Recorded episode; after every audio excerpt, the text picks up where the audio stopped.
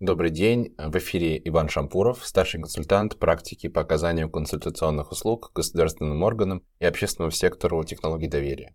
В ближайших выпусках я расскажу, как технологии помогают расставлять приоритеты, когда речь идет о социальных инвестициях.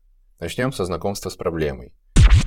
Сегодня в России более 320 моногородов, то есть городов, фактически живущих за счет одного предприятия, где работают почти все жители. Чаще всего эти предприятия связаны с добычей полезных ископаемых, металлургией и принадлежат крупным компаниям, например, «Русалу». Компаниям важно создавать благоприятные условия жизни в своих городах, поэтому в развитие городов инвестирует не только сегодня государство, но и частный бизнес. Чтобы повысить качество жизни людей, компании строят школы и больницы, благоустраивают общественные пространства, проводят событийные мероприятия, могут развивать волонтерство или креативную среду, Помимо заботы о действующих сотрудников, есть еще один мотив – это привлечение и удержание кадров. Представим, что вам предложили уехать из Москвы или другого города-миллионника в Норильск. Что убедит вас согласиться? Возможно, высокая зарплата, карьерные перспективы, но, будем честны, если жить в городе некомфортно, вы будете воспринимать работу временной. Проработаете несколько лет и уедете, а компании придется искать нового человека. Корпорации вкладывают в развитие моногородов десятки миллиардов рублей ежегодно, и им важно принимать обоснованные и информированные решения. Проще говоря, им нужно понять, где важнее креативный кластер, а где стадион.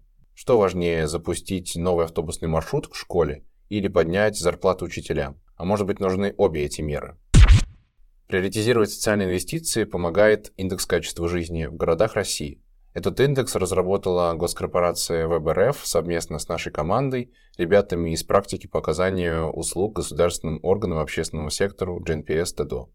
Индекс Веб — это публичная цифровая платформа, на которой собраны данные по 220 городам. Вы заходите на сайт, выбираете на карте нужный город и видите данные по нему. Сегодня в индексе более 300 показателей, которые состоят из исходных значений разных типов данных, как объективных, это статистические данные, геопространственные, транзакционные, данные сайтов, так и субъективных, опросные данные. Они описывают э, такие направления качества жизни, как э, жилищные условия, доход и занятость, здоровье, образование в социальной сфере, мобильность, общественную активность, удовлетворенность жителей, а также безопасность и экологичность среды. Можно увидеть, в каких областях развития в сравнении с остальными городами все хорошо, а где нужна поддержка.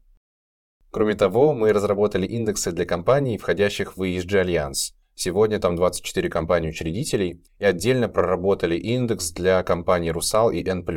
Но на этом мы не остановились, и наша команда накапливала данные, и теперь база собранных данных насчитывает более 600 тысяч значений. Это 1200 исходных значений для более 350 городов за период последних пяти лет.